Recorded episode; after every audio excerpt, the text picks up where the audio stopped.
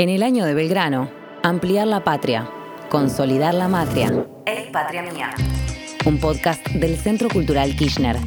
Ideas y pensamiento, intelectuales y referentes en cultura y política. Reflexionan sobre la patria. Entrevistados por Javier Trimboli. Ey, Patria Mía. En este episodio. Fabiola Orquera. Estudió letras en la Universidad Nacional de Tucumán y en Estados Unidos, de donde regresó mediante el plan de reinserción alentado por el CONICET.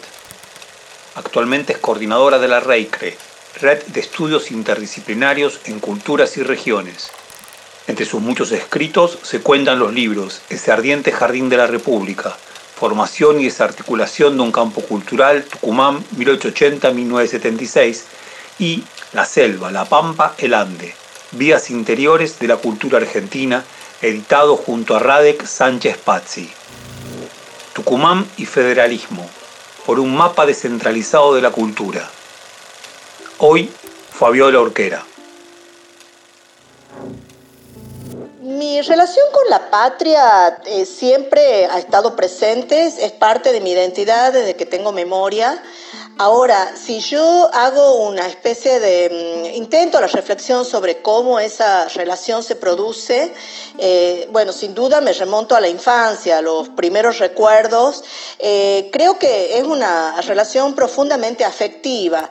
Hay una construcción con un paisaje que uno eh, considera propio, digamos que uno internaliza y que tiene una, una extensión eh, que es en realidad eh, probablemente nunca sea recorrida en su totalidad por, por, la persona que la imagina, ¿verdad? Es una, es una, una construcción hasta cierto punto imaginaria de un territorio al que uno piensa que pertenece. Entonces, esa construcción afectiva entiendo que se da a través de los bueno, en mi caso de mis padres, yo me, he criado con mi mamá y mi papá, digamos, ha sido un único matrimonio y me lo han transmitido desde que era muy, muy niña. Y del lenguaje. Alguien, yo escuché en algunos podcasts eh, de, otras, de, otros participantes también esta referencia fundamental al lenguaje, ¿no? También tiene que ver con la imagen. Mi, mi papá era profesor de literatura, maestro normal y además era músico, digamos, este, autodidacta y hacía fotografías en la casa, ¿no? En los años 60 tenía su revelador, hacía las fotos, entonces eh, era eh, como buen maestro normal, admirador de San Martín, de Belgrano, Belgrano está muy asociado a Tucumán, ¿no? Por eh, la batalla del 24 de septiembre, la batalla de Tucumán, digamos, una figura muy cara a nuestra provincia. Entonces había como una transmisión afectiva, digamos, de esos padres de la patria y él, mi, padre, ha sido maestro rural, ¿no? Entonces, digamos, había también un contacto con esta, con la relación, con la educación, ¿no? Muy fuerte, con la transmisión de la argentinidad, digamos, a través de esas instancias. Yo sí que separo la relación, digamos, de la patria en el ámbito familiar con respecto al ámbito institucional. Cuando yo comienzo a ir a la escuela, yo vivía en un barrio que era, el, cuando ya estaba en el borde de la ciudad de San Miguel de Tucumán, en los años, eh, bueno, yo soy del 68, ¿no? Nazco ya ahí. Y en la esquina de mi casa estaba una escuela que habían construido los soldados y que se llamaba Ejército Argentino. Entonces, cuando yo entro a lo eh, pleno operativo Independencia, Jardín de Infantes, primer grado, me acuerdo que muere Perón, que va mi mamá a buscarme del grado porque había muerto Perón. Entonces, es como que ahí entra una, una dimensión de la patria que es, eh, digamos, abstracta y potente a la vez, ¿no? De algo que ocurría sin que eh, uno comprenda del todo, pero que incidía de una manera este, muy, eh, muy fuerte, ¿no? En la vida cotidiana nuestra. Y después, bueno, ya comienza eh, el paisaje y antes también el paisaje en Tucumán de mucha violencia, ¿no? De, mi mamá trabajaba en una escuela, era maestra en una escuela que mm, era muy pobre, entonces ahí estaba, eh, era muy fuerte la presencia del ERP, ¿no? En San José. Eh, entonces a veces no se entraba, iba la policía, mi mamá no podía llegar a la escuela, digamos, eran relatos familiares. Entonces estaba la escuela, la oración a la bandera, Aurora, ir a izar la bandera. A veces venían soldados a darle la, a dar la leche a, los estudiantes, a los chicos, pero a mí me generaba mucho miedo porque además nosotros de noche volvíamos, a veces este, después no se, pasábamos por el regimiento 19 y siempre había como miedo, no por ahí no se podía pasar, digamos esos murmullos familiares, ¿no? De los padres que reverberan un poco. Entonces yo, la relación siempre, obviamente que ha sido un poco conflictiva, em, además porque estaban los pobres, ¿no? O sea, yo sí tengo el recuerdo, Tucumán en ese momento era muy distinto a lo que es ahora, había relaciones de solidaridad de clase muy fuertes. Eh, recuerdo la muerte del maestro Arancibia, de mi papá era compañero en la escuela de Italia, de la hermana, que vivía en la otra cuadra de mi casa. Mi papá la llevaba al colegio de Italia todos los días y llega la noticia la misma noche del golpe del asesinato de Arancibia, entonces eran este, noticias muy, digamos, de una patria turbulenta, ¿no? La que uno recibía. Entonces me acuerdo de, noche despertarme con la noticia del golpe, los, padres con los tíos escuchando la radio, ¿no? Siempre ya esa relación con una patria que era muy, eh, estaba muy convulsionada.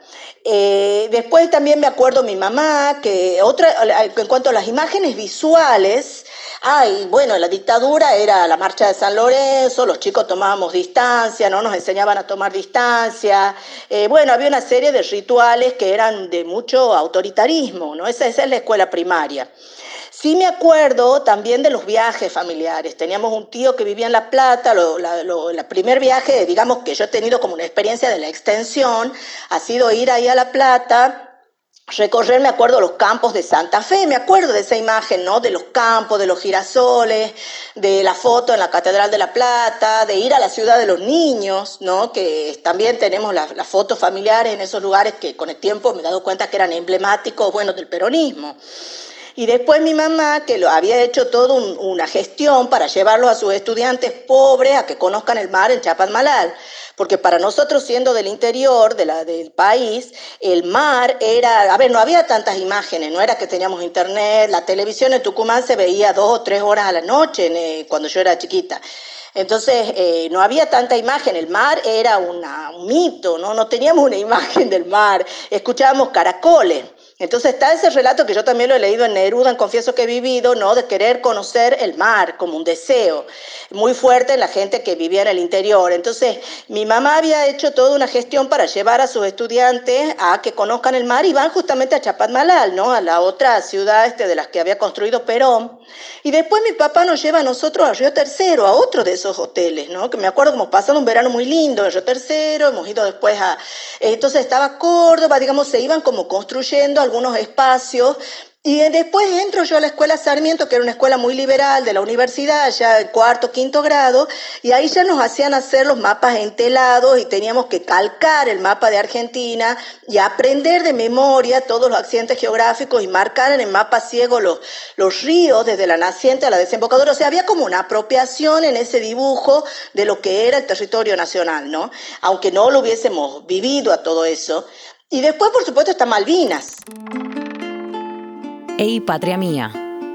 Un ejercicio de pensamiento. Está Malvinas, que también siempre se cantaba la marchita de, digamos, la, canción y eh, la guerra de Malvinas, ¿verdad? Que es, es, como una marca generacional muy fuerte. Em, yo me imaginaba, aunque tampoco nunca habíamos conocido, pero yo antes, ya la, 10, 11 años, empiezo a escuchar, eh, bueno, mucho eh, Charlie García, ¿no? Rock nacional. Entonces, era como esa música que no se escuchaba en la radio, que era semi-clandestina, que se transmitía, digamos, de hermanos, de amigos, eh, pero que tenía un relato que, con, la ruta perdedora de la máquina, el show de los muertos, de sui generis, digamos, eran como, era una, era una Argentina este, bastante em, eh, difícil, ¿no? De, muerte, un poco de, angustia, de, esa, de esa oscuridad hipercandombe, ¿no? Cuando la noche te hace desconfiar yendo por el lado del río, la paranoia es quizás nuestro peor enemigo, ¿no? Eh, cubres tu cara y tu cuerpo también. Bueno, o sea, toda esa cosa que a pesar de que yo era muy chica y no había vivido, o sea, no soy de la generación de los desaparecidos, pero de alguna manera eso uno lo podía percibir en el ambiente, ¿no? Que no se podía hacer, lo que no te podías juntar.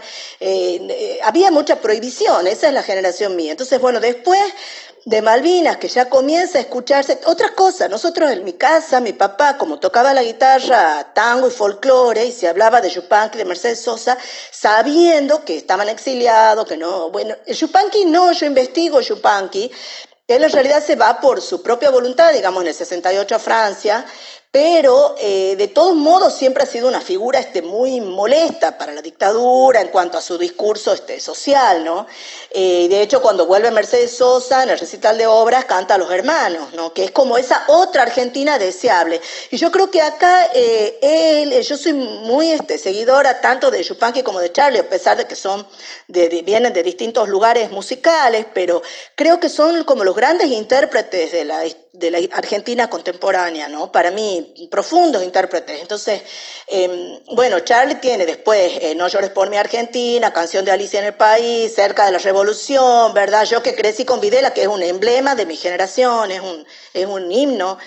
Y yo creo que ahí, y, y, Yupanqui, que aparece con una dimensión utópica muy fuerte, ¿no? Este, eh, con un horizonte abierto que siempre está más allá, ¿no? Ese, es un poco yo creo lo que, eh, digamos, en el relato de que yo me construyo identitario en Argentina, hay una relación de un lugar que tiene que ser de amparo y protección, eh, pero que no, no consigue, que todavía está en proceso de construirse, ¿no? que tiene muchas deudas, porque tiene muchos, eh, todavía no, no se ha logrado concretar ese sueño de constitución, eh, digamos, de integrar a, todas las personas que habitan ese territorio, ¿verdad? Entonces hay una deuda muy grande con los pobres, para mí principalmente, ¿no? Después también de, otros órdenes y, eh, por supuesto, de, de, género, de étnico, digamos, hay unas exclusiones que se pueden definir desde muchos lugares y, bueno, por supuesto, para mí como tucumana, eh, tiene que ver también con, el, con la cuestión del federalismo, ¿no? De la, digamos, esa gran deuda que hay todavía desde el siglo XIX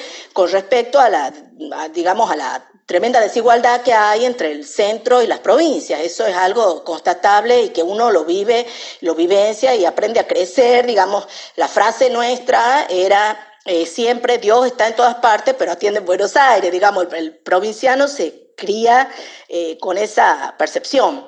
Entonces, pero bueno, yo creo que eh, fundamentalmente hay una, una está el, horizonte ese utópico siempre para mí presente como algo a lo que hay que tender. Es decir, para mí eh, la utopía, yo no creo tanto ya en este, a esta altura en una utopía socialista, quizás por el costo que tiene, eh, pero sí creo que hay una, eh, que es necesario que Argentina cumpla con la promesa de su constitución es decir, asegurando posibilidades para todos los sujetos que habitan ese territorio, las mismas posibilidades.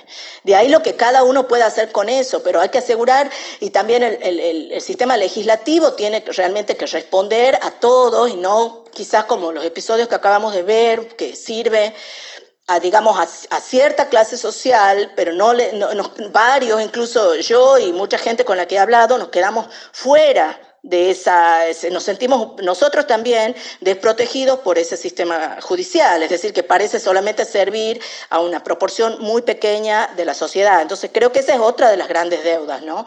Eh, de, la patria. Entonces para mí la patria es todavía una construcción en proceso, pero que tiene que ver totalmente con eh, la imagen, con, con, con, lo que con lo que podemos amar, es un, es un amor, es un deseo. ¿No? Pero em, es, esa construcción es, eh, eh, todavía, todavía nos debe mucho y nosotros debemos mucho a eso también. ¿no? Em, bueno, eso me parece que es eh, quizás algo más que yo después, cuando entro a la facultad en la época de Alfonsín, creo que ha sido un momento de bastante euforia, ¿no? el retorno democrático. Eh, y después yo me fui a Estados Unidos, he vivido ocho años ahí, me he ido a estudiar, no me he ido con la idea de quedarme a vivir, y después volví, yo hacía colonial allá, eh, eh, he hecho un doctorado con, con Miñol en Duke, y después al volver ya he querido trabajar sobre Tucumán, porque digamos la demanda de lo, de lo, de lo que era propio se había hecho muy fuerte. ¿No? Entonces, eh, allá me acuerdo que empecé a leer la biografía que había hecho Braceli de Mercedes Sosa, eh, digamos, me ha empezado, ha habido como una, un reclamo, una interpelación muy fuerte de lo propio. Si pensamos en el porvenir de la Argentina, inscripta por supuesto en América Latina, se trataría de acentuar para conjugar mejor lo nacional popular, lo federal, lo plurinacional, ¿De qué forma podría darse tal cosa? ¿Se entienden entre sí esos términos o se repelen?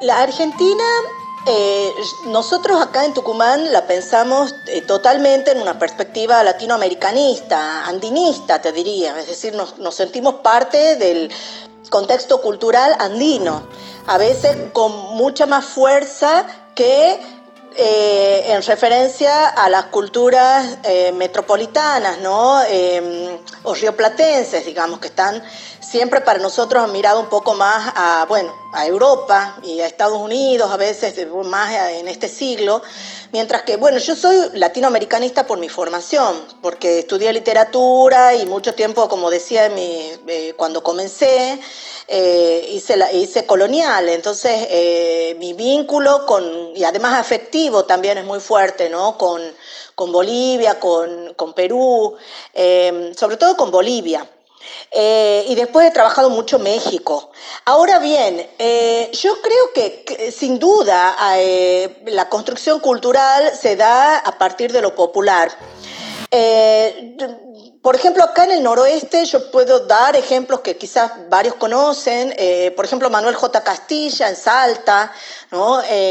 Bueno, ya he mencionado Yupanqui, los Valladares, Leda, Chivo Valladares. Eh, por ejemplo, está la anécdota de Mercedes con Tejada Gómez y con Oscar Matus, con su esposo. Ellos se conocen porque Tejada y Oscar vienen a Tucumán. Era amigo Tejada de un gran poeta de acá, Manuel Aldonate, que organizaba los festivales de poesía, a los que venían poetas de, de Latinoamérica, ¿no? Son eh, nosotros trabajamos en, eh, sobre la idea de vías interiores de la cultura argentina. Las vías interiores son las que existen sin que pasen necesariamente por Buenos Aires. Y son recorridos que se han hecho, eh, por ejemplo, Kush llegando hasta Bolivia en los años, comienzo de los años 60, digamos, atravesando, eran muy difíciles todavía esos caminos, Yupanqui recorriendo a caballo, Castilla también llega hasta Bolivia.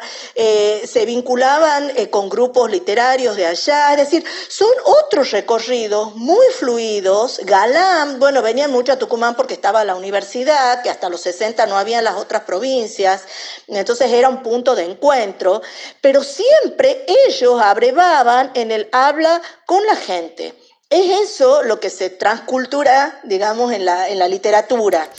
Eh, entonces, lo popular es eh, constantemente presente. Creo que está también, por ejemplo, en una samba como el Jardín de la República, ¿no? Empanadas con vino en jarra y una guitarra, bombo y violín. Esa es la cultura popular tucumana. Ahí está eh, inscripta. Lo mismo que cuando Leda Valladares habla de folclore de rancho y, de rascacielos, dice ella, ¿no? O sea, el versus, la copla, el canto que está en, de los valles, una Jerónima Sequeida, ¿no? Eh, que después, por ejemplo, Leda hace ese gran esfuerzo ya en eh, cuando los años 80, 90 de unir esos cantores de, de, de, bien tierra adentro con los cantores que eran en ese momento más famosos que venían del folclore y del rock, que ahí incluso está Cherati, está Fito Paz, Suma Paz, Carnota, bueno, es un grupo, pero de adentro está, por ejemplo, así, eh, Jerónima consigue, que era de Amaicha del Valle, y antes de, de los Cerros Altos, decía ella, de Quilmes, de más arriba, llega a cantar en Buenos Aires, o sea, esas grandes confluencias impensadas, ¿no? De, eh, pero que son parte de programas que venían desde muy atrás, ¿no? Entonces, hay otras experiencias en este sentido, y acá ya estoy hablando de lo federal, de, digamos, de cómo se va dando las grandes experiencias o, que se han llegado a concretar con mucho sacrificio, de dar cuenta de esa amplitud y de esa diversidad del territorio nacional. Ahí tenemos que mencionar también el mapa cultural de la Argentina, de que también lleva adelante, perdón, el mapa musical, que hace varias grabaciones LEDA, eh, el proyecto de cine antropológico de Jorge Prelorán, ¿no? que también es súper importante en los 60, que musicalizaba la misma Leda, eh, de Ushuaia a La Quiaca, que ya a partir de esas experiencias, pero después es proyectada y, y, y guionada por León Gieco y Gustavo Santaolalla, ¿verdad? Que recorren todo, hacen todo ese recorrido buscando a los músicos populares, grabando con ellos. Y después quiero mencionar una experiencia también muy importante, que es el de Grupo Cine Liberación, que en los 60 estaba eh, Getino con eh, Pino Solana y de Tucumán Gerardo Vallejo, que llegan a Tucumán y acá ellos producen las películas de Vallejo que va a filmar la vida de los zafreros tucumanos, ¿no? Del viejo Reales. Entonces se hace ese primer largometraje testimonial súper importante para el cine latinoamericano, que es la historia,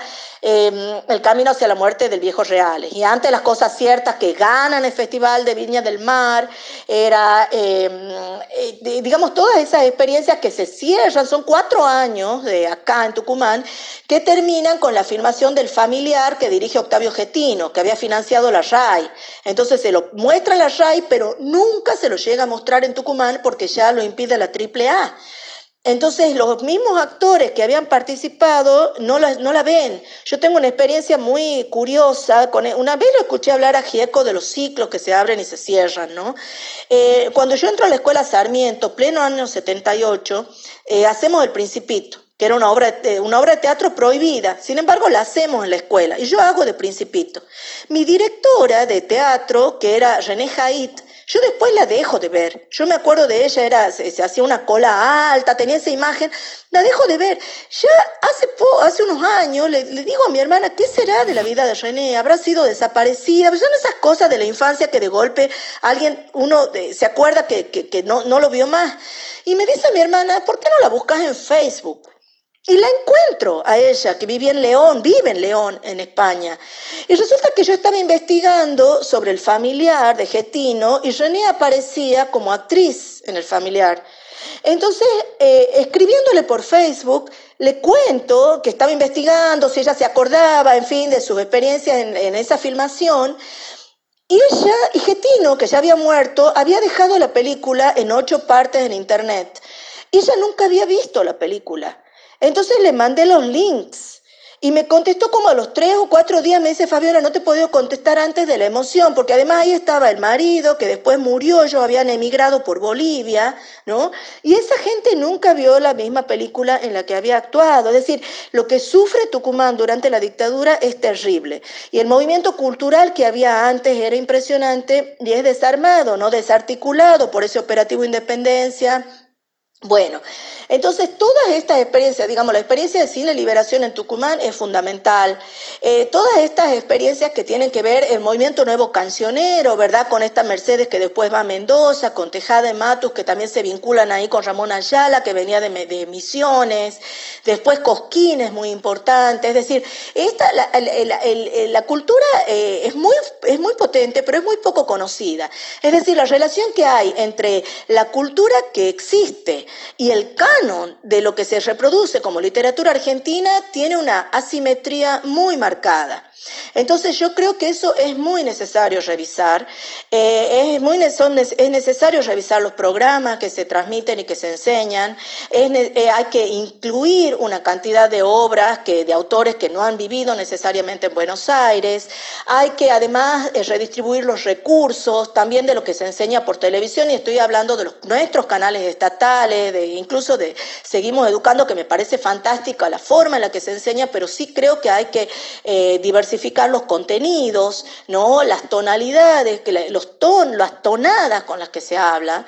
Es decir, Argentina tiene que entender que hay eh, muchos rostros dentro de esa patria. Eh, bueno, esa es mi... mi eh, también un poco con respecto a esta pregunta, quiero comentar que, bueno, yo soy coordinadora de la REICRE, que es la red eh, interdisciplinaria de estudios de culturas y regiones, que estamos investigadores, de, en su mayoría somos de CONICET, pero también de universidades nacionales, de Jujuy, Salta, Tucumán, Santiago del Estero, La Pampa, provincia de Buenos Aires, Mendoza, San Juan, y estamos incluyendo, son, hay muchos, hay algunas algunos referentes muy, muy importante, que hace, desde hace cinco años estamos empezando a conocernos entre nosotros, ¿no? Eh, que no es fácil, eh, son tradiciones que, que, recién estamos entrando entre nosotros a eh, intercambiar, ¿no? Así que es siempre unir contra la corriente, un remar, ¿no? Para, para poder este, tratar de construir esto y de hacerlo de verdad dinámico y que, que los caminos no siempre conduzcan a Roma, ¿no? Que conduzcan también a otros lugares. Ey, patria mía. compilaste dos libros fundamentales para encuadrar con otra densidad la cultura de Tucumán y la de nuestras provincias. Ese ardiente jardín de la República y la selva, la pampa, el Ande. Sin embargo, en alguna de las grandes ciudades de nuestro país, por ejemplo en Buenos Aires, apenas circularon. Contanos por favor sobre estos libros, sus perspectivas, sus hipótesis.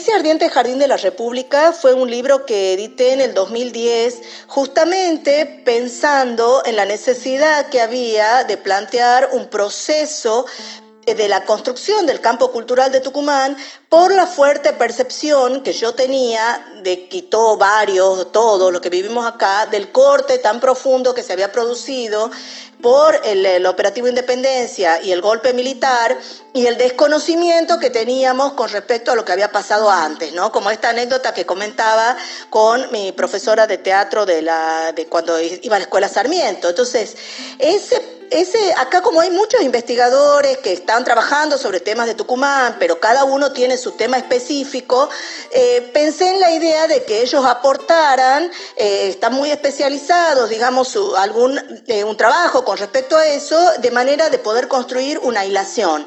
Y este campo cultural tiene que ver con el Tucumán moderno del siglo XX, que es paralelo además al proceso de construcción de la industria azucarera.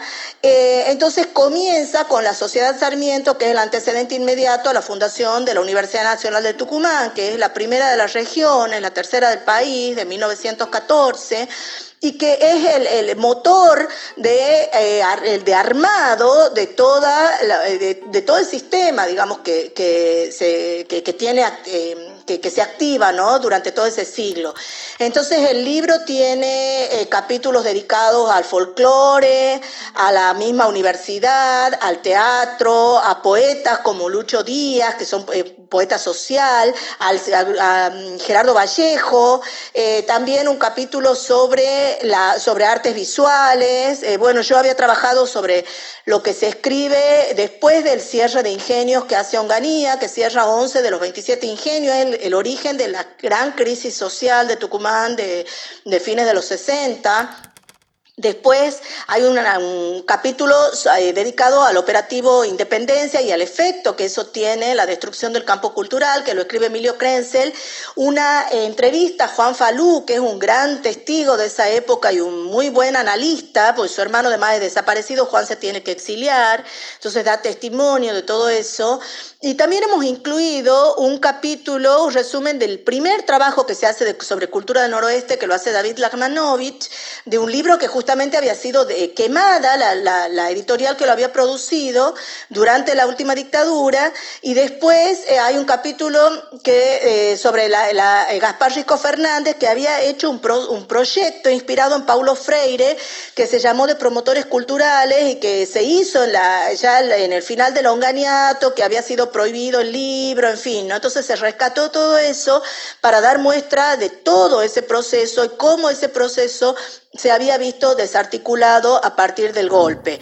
Em, también yo quiero rendir homenaje acá a Burnillon, al, gran editor cordobés que es asesinado también el 24 de marzo del 76, ¿no? el mismo día que se asesina Arancibia, porque él era el que distribuía eh, los libros que iba editando, por ejemplo, del grupo La Carpa, viajaba desde Córdoba, Jujuy, a La Rioja, recorría toda esta región, era muy amigo de Manuel J. Castilla, de Chivo Valladares, que incluso Chivo cuenta que pasan tres días juntos y después eh, al Chivo lo impresiona muchísimo, bueno, el asesinato de él, ¿no? Es como muy simbólico para lo que ha significado la dictadura con respecto a la cultura. Y de este libro eh, yo traté primero de publicarlo por Prometeo, pero bueno, yo recuerdo una frase que, me, que la cuento porque tiene que ver con esto del federalismo, ¿no? Em, yo me acuerdo de la respuesta, ha sido bastante fuerte. Me dijeron que no, porque el 80% de lo que se leía en Argentina se leía hasta la General Paz, así, textual. Entonces yo el libro lo publiqué después por Alción. Y por supuesto se sigue vendiendo hasta el día de hoy, es un libro de referencia. Eh, y después publiqué, eh, edité con Radek Sánchez Pazzi, eh, un amigo muy querido que está trabajando en el Instituto Interdisciplinario de Tilcara en Jujuy. editamos La Selva, la Pampa, el Ande, Vías Interiores de la Cultura Argentina que tiene la intención de hacer una muestra justamente más eh, federal, ¿no? De, ahí ya hay trabajos sobre Jujuy, sobre de Salta, de Tucumán, de Santiago del Estero, La Pampa, eh, Córdoba, entonces trabaja temas de folclore, de literatura, de, distintos, de antropología, ¿no? De distintos aspectos que van mostrando las líneas de investigación contemporánea, son investigadores desde la REICRE, eh, todos todo los que estamos ahí. Eh, así que bueno, tenemos esta intención de movilizar este, este campo, aunque con este libro también tenemos dificultades de distribución, además ha, tocado la pandemia, ¿no? Ahora, Edunce lo está enviando sin cargo a través del correo, que es lo que, bueno, están pudiendo hacer, pero siempre nos cuesta mucho, ¿no? Yo incluso el primer libro que tengo, que es un libro sobre colonial, sobre Bernal Díaz del Castillo, que era un, soldado que ha venido con Cortés, pero que es súper interesante porque viene de la cultura popular, no era letrado. Entonces es un libro, un gran escritor, eh, por supuesto que es un colonizador, pero ah, son varios procesos que se cruzan ahí. Ese primer libro yo lo publico con Fundación Antorcha con un subsidio, pero lo hice en la Universidad de Tucumán, en la Facultad de Filosofía y Letras, y ellos no distribuyen o por lo menos no distribuían en ese, estoy hablando de 96, yo me había ido a Estados Unidos. Entonces yo, ese libro nunca se distribuyó. Yo hasta ahora tengo y lo, regalo. O sea, hay, quiero decir, hay cuestiones muy difíciles todavía, estructurales, ¿no? Que es muy difíciles, de, pero no imposibles. Es decir, hace falta proyectos culturales para eso, creo yo. Porque es mucho lo que se produce, es muy bueno. Quiero mencionar también el cine de Tucumán contemporáneo y del noroeste, es muy interesante y también abreva muchísimo en lo popular, en, en lo plebeyo y en las posibilidades posibilidades, yo diría, de redención de los plebeyos, ¿no? eso es lo que yo percibo. Entonces, creo que, bueno, en ese sentido, eh, bueno, otra de las asignaturas pendientes es cómo insertar las producciones de esta vasta Argentina en el mercado, ¿no? Cultural, para que realmente se difunda, además de que se lleguen a escribir o a filmar, etcétera, además se necesita la distribución. Y además eso también va a incidir en la ampliación del imaginario de lo nacional, ¿no? En la, digamos, en una percepción más adecuada a lo que realmente es esta, esta patria, eh, que además tiene que ser nutricia para todos, ¿no?